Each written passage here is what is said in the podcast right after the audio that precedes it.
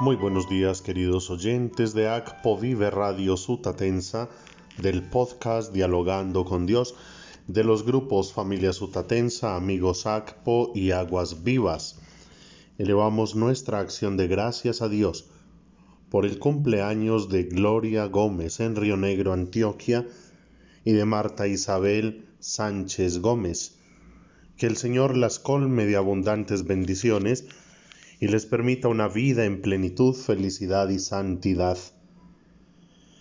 Oramos por las intenciones y necesidades, salud física y espiritual de la catequesis familiar, parroquia San Damián de Molokai en Lima, Perú, por Elvia Moncada y su grupo de oración y liberación, por mi abuelita, la mamita Inés en San Vicente, Antioquia, por Rosa Irene Medina, por Marcela Sánchez Giraldo, por mi tía Marnelia Henao Marín. Que el Señor les acompañe y les invito para que consagremos este nuevo mes al Señor y a Nuestra Señora la Bienaventurada Virgen María, que sea un mes para crecer en gracia y santidad. Y meditamos el Evangelio según San Mateo en el capítulo 8, versos 28 al 34.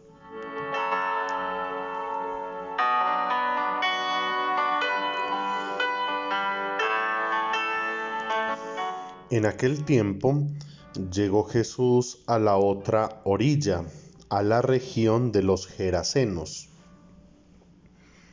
Desde el cementerio, dos endemoniados salieron a su encuentro.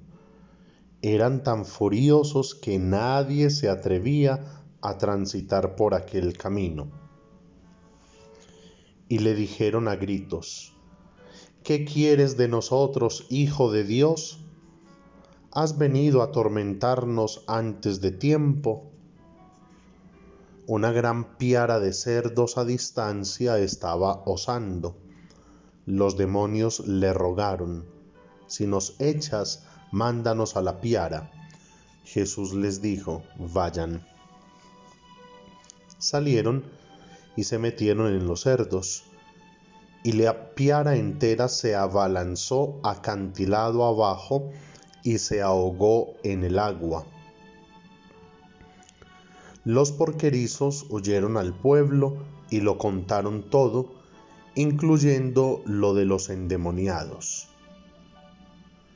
Entonces el pueblo entero salió a donde estaba Jesús, y al verlo le rogaron que se marchara de su país. Palabra del Señor.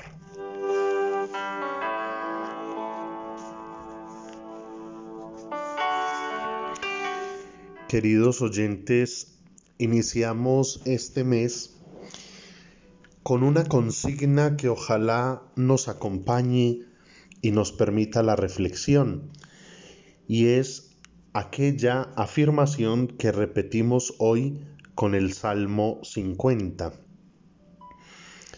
Al que sigue buen camino, le haré ver la salvación de Dios. Al que sigue buen camino, le haré ver la salvación de Dios. Y el buen camino es mostrado hoy por el profeta Amós, que insiste en que nuestras acciones, nuestra vida, deben validar nuestros ritos y celebraciones. Y debemos tener mucho cuidado con este reclamo que nos hace el Señor en el Salmo 50. ¿Por qué recitas mis preceptos y tienes siempre en la boca mi alianza? Tú que detestas mi enseñanza y te echas a la espalda mis mandatos. Muchas veces somos religiosos de rito, de costumbre. Pero nuestra vida, nuestras acciones, palabras, actitudes, desdicen, invalidan, no dan fe de aquello que celebramos.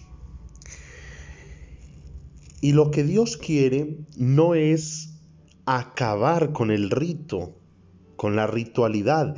De hecho, la ritualidad es una dimensión propia del ser humano.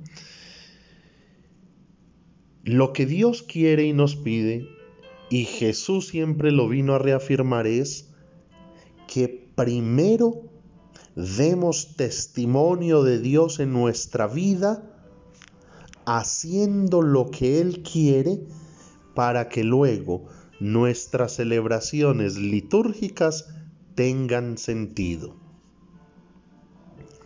Por eso cada vez que vamos a ir al templo, a un grupo de oración, a participar de algún sacramento, primero nos debemos evaluar no para desanimarnos tampoco, sino para crecer cada día en ese compromiso de ser mejores personas dando testimonio de aquello que allá vamos a celebrar.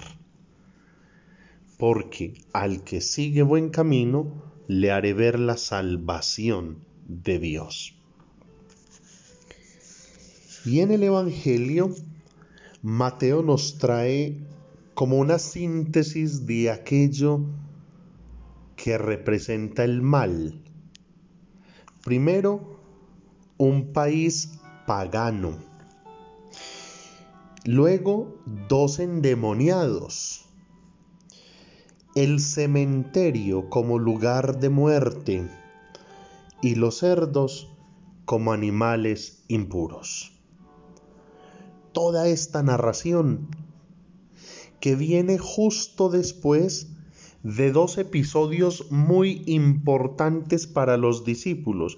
Primero, el llamado que Jesús les hace, dejándoles claridad que no es fácil y que deben renunciar. Y cuando ellos le siguen, ese otro episodio de la tempestad calmada, ahora se enfrentan con esto. Una síntesis de todo lo que representa el mal. Y así como nos ha dicho el Evangelio, que esos endemoniados eran tan furiosos que nadie se atrevía a transitar por aquel camino.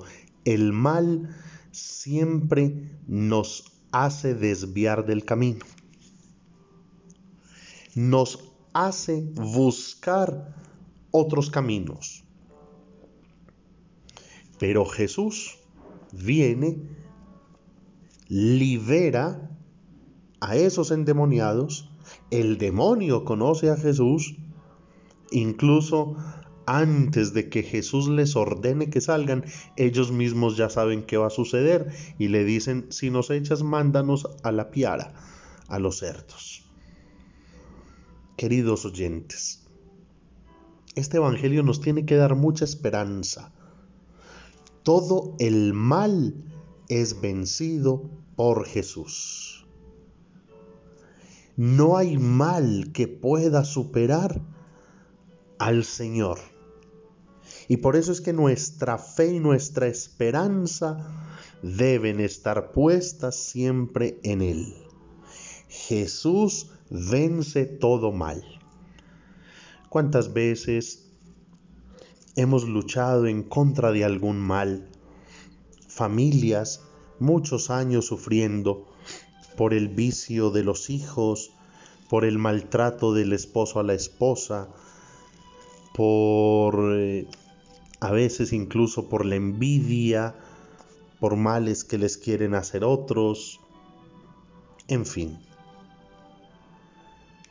Pero Jesús hoy viene a decirnos que no podemos desesperar y que nuestra confianza debe estar puesta en Él y que si seguimos el buen camino, veremos la salvación de Dios.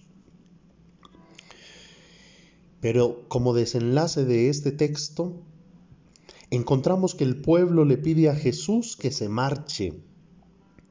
Y es que sucede, queridos oyentes, que a veces le tenemos más miedo al bien que al mal, a Jesús que al diablo. Y esos endemoniados furiosos Los podemos encontrar hoy en las redes sociales y en los medios de comunicación.